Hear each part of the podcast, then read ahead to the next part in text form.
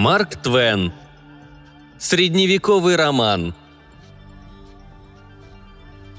Глава первая. Тайна раскрывается. Спустилась ночь. В величественном старинном замке барона Клюгенштейна царило безмолвие. Близился конец 1222 года. Только в дальней, самой высокой башне замка мерцал одинокий огонек. Там шло тайное совещание. Старый суровый хозяин замка, задумавшись, сидел в своем кресле. Наконец он сказал с нежностью «Дочь моя, Молодой человек благородной наружности, с головы до ног облаченный в рыцарские доспехи, ответил. «Я слушаю, отец». «Дочь моя, наступило время открыть тайну, которая окутывала всю твою юную жизнь. Знай теперь, что причиной ее послужили те события, о которых я расскажу тебе сейчас. Мой брат Ульрих – великий герцог Бранденбургский – Наш отец на смертном ложе своем завещал, что если Ульриху не суждено будет иметь сына, право наследования перейдет к моему дому, но лишь в том случае, если у меня родится сын. Если же у нас обоих будут не сыновья, а дочери, наследницей трона явится дочь Ульриха при условии безупречного поведения. В противном случае герцогство переходит к моей дочери, которая тоже обязана сохранить незапятнанное имя – и вот мы с твоей старой матерью стали горячо молиться, прося Бога даровать нам сына. Но молитвы наши не были услышаны. Родилась ты. Я был в отчаянии. Могущественная власть ускользала из моих рук. Прекрасная мечта рушилась. А я так надеялся. Пять лет прожил Ульрих в браке, но жена все еще не подарила ему наследника. Ни сына, ни дочери. «Постой», — сказал я себе, — не все еще потеряно. Спасительный план пришел мне в голову. Ты появилась на свет в полночь. Только лекарь, нянька да шесть прислужниц знали, что родилась девочка. Не прошло и часа, как я всех их повесил. А на следующее утро жители баронетства веселились и ликовали, узнав, что у Клюгенштейна родился сын, наследник могущественного герцога Бранденбургского. И все осталось в тайне. В детстве тебя нянчила родная сестра твоей матери, а уж потом опасаться нам было нечего. Когда тебе исполнилось 10 лет, у Ульриха родилась дочь. Мы были огорчены, но еще возлагали надежды на болезни, на врачей и на других естественных врагов детства. Однако нас всякий раз ожидало разочарование. Она жила, она цвела, да покарает ее небо. Но что с того? Нам ничто не угрожает. Ха-ха. Разве у нас нет сына? И разве наш сын не будущий герцог? Так я говорю, наш нежно любимый Конрад. Ибо хотя ты, дитя мое, родилась женщиной и тебе уже 28 лет, никто не называл тебя иным именем, чем то, которым я когда-то нарек тебя. И вот, наконец, время наложило свою руку на моего брата. Он состарился. Государственные заботы чрезмерно обременяют его – а поэтому он желает, чтобы ты приехал к нему и стал герцогом, пусть не по титулу, но по делам своим. Твои слуги готовы, ты отправишься сегодня в ночь. Теперь слушай хорошенько, запомни каждое мое слово. Существует закон столь же древний, как сама Германия. Если женщина хоть на мгновение сядет на большой герцогский трон до того, как она будет всенародно коронована, ее ждет смерть. Не забывай мои слова. Притворяйся скромной. Произноси свои решения из кресла первого министра, которое стоит у подножия трона. Делай так до тех пор, пока ты не будешь коронована и жизнь твоя не будет в безопасности. Не думаю, что тебя смогут разоблачить, но все же разум велит нам предусматривать всякие случайности – какие могут произойти в нашем непостоянном мире. «О, отец мой, неужели только ради этого вся моя жизнь была сплошной ложью? Неужели из-за этого я должна лишить мою невинную сестру ее законных прав? Пожалейте меня, отец, пожалейте свое дитя!» «Что за дерзкая девчонка? И это награда мне за ту высокую судьбу, которую я уготовил тебе?» Клянусь прахом отца моего, мне не по сердцу твои слезы. Немедля отправляйся герцогу и берегись расстроить мои планы». На этом закончим их разговор. Нам достаточно знать и то, что мольбы, просьбы и слезы великодушной девушки ни к чему не привели. Ничто не могло поколебать решение упрямого барона Клюгенштейна. И вот, наконец, с тяжестью в сердце дочь увидела, как ворота замка закрылись за ней. И вскоре, окруженная группой вооруженных вассалов-рыцарей, за которыми следовали преданные слуги, она верхом на коне пропала во мраке. После отъезда дочери старый барон долго сидел молча, а затем, обернувшись к своей опечаленной горем жене, сказал «Жена, дела наши, по-видимому, идут превосходно. Прошло три месяца с тех пор, как я отправил коварного красавца графа Детсона с дьявольским поручением Констанции, дочери моего брата. Если его миссия провалится, нам грозит опасность. Но если он добьется успеха, никакая сила не помешает нашей дочери занять герцогский трон, хотя злая судьба готовила ей иное.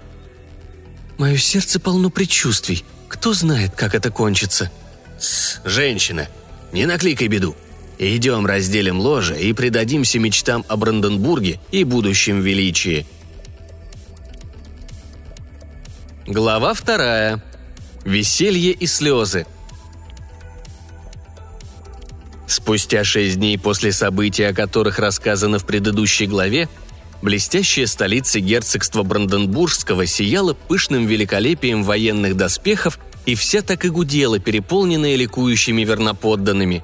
Это приехал Конрад, юный наследник короны.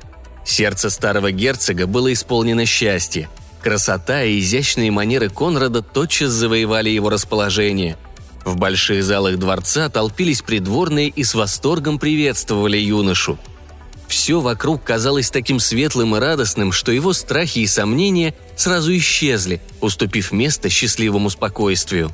А в дальних покоях дворца происходила совсем иная сцена. У окна стояла принцесса Констанция, единственная дочь герцога – ее глаза, красные и опухшие, сейчас были полны слез. Она была одна. Горько рыдая, она сказала вслух. «Коварный Дэтсон покинул меня. Он бежал из герцогства. Сначала я не поверила этому, но, увы, это истинная правда. А я так любила его. Я осмелилась полюбить его, хотя знала, что герцог, мой отец, никогда не даст согласия на наш брак. Я любила его. А теперь я его ненавижу. Я ненавижу его всем сердцем. «О, что станет со мной? Я погибла, погибла, погибла. Я сойду с ума». Глава третья. Клубок запутывается. Прошло несколько месяцев. Все жители хвалили правление молодого Конрада и превозносили мудрость его решений, мягкость приговоров и скромность, с которой он держался, несмотря на свое высокое положение – Старый герцог вскоре передал все дела в его руки, а сам с горделивым удовлетворением слушал со стороны, как его наследник провозглашал решение короны из кресла первого министра. Казалось, человек, которого так любили, хвалили и почитали, как Конрада, не мог не быть счастливым. Но, как ни странно, юноша не был счастлив. Он с ужасом стал замечать, что принцесса Констанция полюбила его.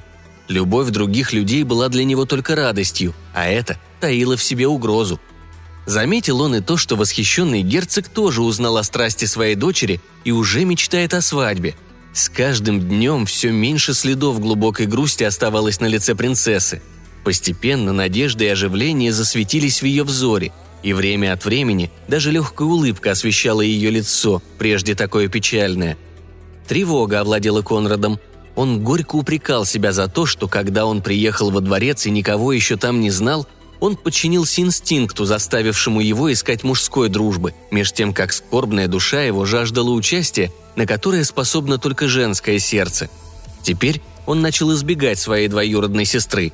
Но это лишь ухудшило положение, потому что, естественно, чем больше он избегал ее, тем упорнее она искала встречи с ним. Сначала он только удивлялся, потом это озадачило его. Девушка преследовала его, она охотилась за ним – она встречала его всегда и повсюду, днем и ночью. Она казалась необычайно настойчивой. По-видимому, здесь крылась какая-то тайна. Далее так продолжаться не могло. Весь двор уже говорил об этом. Герцог недоумевал. Из-за постоянной тревоги и душевных волнений бедный Конрад стал похож на привидение. Однажды, когда он выходил из своей приемной, прилегающей картинной галереи, его встретила Констанция и, схватив обе руки юноши в свои, воскликнула. «О, почему ты избегаешь меня? Что я сделала? Что я сказала такого, из-за чего потеряла твое расположение? Ведь раньше ты мне дарил его. Конрад, не презирай меня, пожалей измученное сердце. Я не могу, не могу больше молчать, ибо молчание погубит меня. Я люблю тебя, Конрад. Теперь, если хочешь, презирай меня, но я должна была сказать тебе об этом». Конрад молчал. Констанция оставалась в нерешительности, но в следующее же мгновение взор ее загорелся неистовой радостью. Она неверно истолковала молчание Конрада и обвела руками его шею. «Жалься, жалься! Ты можешь любить меня, ты полюбишь меня! «О, скажи, что полюбишь мой единственный, мой обожаемый Конрад!» – молила она. Конрад громко застонал. Болезненная бледность разлилась по его лицу, и он задрожал, как осиновый лист. Наконец, в отчаянии он оттолкнул от себя бедную девушку и закричал. «Ты не ведаешь, о чем просишь! Это невозможно! И не бывать этому никогда!» И он убежал, словно преступник, а принцесса осталась на месте, оцепенев от изумления. Спустя минуту она плакала и рыдала в галерее – а у себя в спальне плакал и рыдал Конрад. Оба были в отчаянии, оба понимали, что надвигается катастрофа. Вскоре Констанция поднялась и вышла, сказав «Подумать только, он отверг мою любовь в ту самую минуту, когда я надеялась, что она смягчит его жесткое сердце. Я ненавижу его. Он отверг меня, этот человек.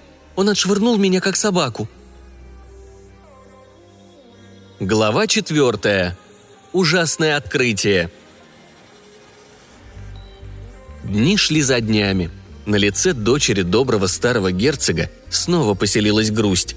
Теперь ее и Конрада уже не видели больше вместе. Герцог был опечален этим. Но по мере того, как проходили недели, румянец снова появился на щеках Конрада. Былое оживление заиграло в его глазах, и он правил государством с ясной и неуклонно зреющей мудростью. Внезапно начались какие-то таинственные перешептывания – Шепот становился все громче, он рос и ширился. Слухи охватили весь город. Они распространились по всему герцогству. «Принцесса Констанция родила ребенка!» Вот о чем шептались люди. Когда это известие дошло до барона Клюгенштейна, он трижды взмахнул над головой шлемом, украшенным плюмажем, и крикнул. «Да здравствует герцог Конрад! Да будет вам ведомость, сего дня корона принадлежит ему навсегда!» Дэтсон умело выполнил поручение. Этот ловкий негодяй получит хорошую награду. Он рассказал эту новость всем и каждому, и уже через 48 часов в баронетстве не осталось ни единой души, которая бы не танцевала и не пела, не пировала и не веселилась, празднуя это великое событие, гордясь старым Клюгенштейном и радуясь за него. Глава пятая. Страшная развязка – Настал день суда. В зале правосудия во дворце герцога собралась вся знать Бранденбурга. Не осталось ни единого свободного места. Везде стояли и сидели зрители. Конрад, облаченный в пурпур и горностай, восседал в кресле первого министра, а по обе стороны его расположились главные судьи государства. Старый герцог сурово приказал, чтобы суд над его дочерью вершили без всякого снисхождения – и с разбитым сердцем удалился в свои покои. Дни его были сочтены. Бедный Конрад просил, словно моля о спасении собственной жизни, чтобы его устранили от тяжкой обязанности судить сестру. Но мольбы его остались тщетными. Во всем этом огромном собрании ни у кого не было так тяжело на сердце, как у Конрада. И ни у кого на сердце не было так легко и радостно, как у его отца, ибо не известив о своем приезде сына, Старый барон Клюгенштейн стоял теперь в толпе вассалов, счастливый растущим величием своего рода. Герольды провозгласили заседание открытым. За этим последовали все необходимые церемонии, и вот, наконец, почтенный главный судья сказал «Подсудимая, встаньте!» Несчастная принцесса поднялась и с открытым лицом стояла перед огромной толпой. Главный судья продолжал. «Светлейшая принцесса, Великий суд нашего государства предъявляет вам, ваше высочество, доказанное обвинение в том, что, не состояв в законном браке, вы родили ребенка, а подобное преступление, согласно нашему древнему закону, карается смертной казнью. Существует лишь одно отклонение от закона, о котором его высочество, наш добрый принц Конрад, правящий ныне вместо герцога, объявит вам сейчас в своем торжественном слове. Итак, слушайте». Конрад поднял свой тяжелый скипетр, и в ту же минуту женское сердце под его пурпурной мантией пронзила жалость к обреченной подсудимой, и глаза наполнились слезами. Он хотел было заговорить, но главный судья остановил его – «Не здесь, ваше высочество, не здесь. Закон требует, чтобы приговор над членами герцогского рода произносился только с трона герцога». Ужас сковал сердце бедного Конрада, и дрожь потрясла железное тело его старого отца. Конрад еще не был коронован. Осмелится ли он осквернить трон? Бледный от страха, он медлил.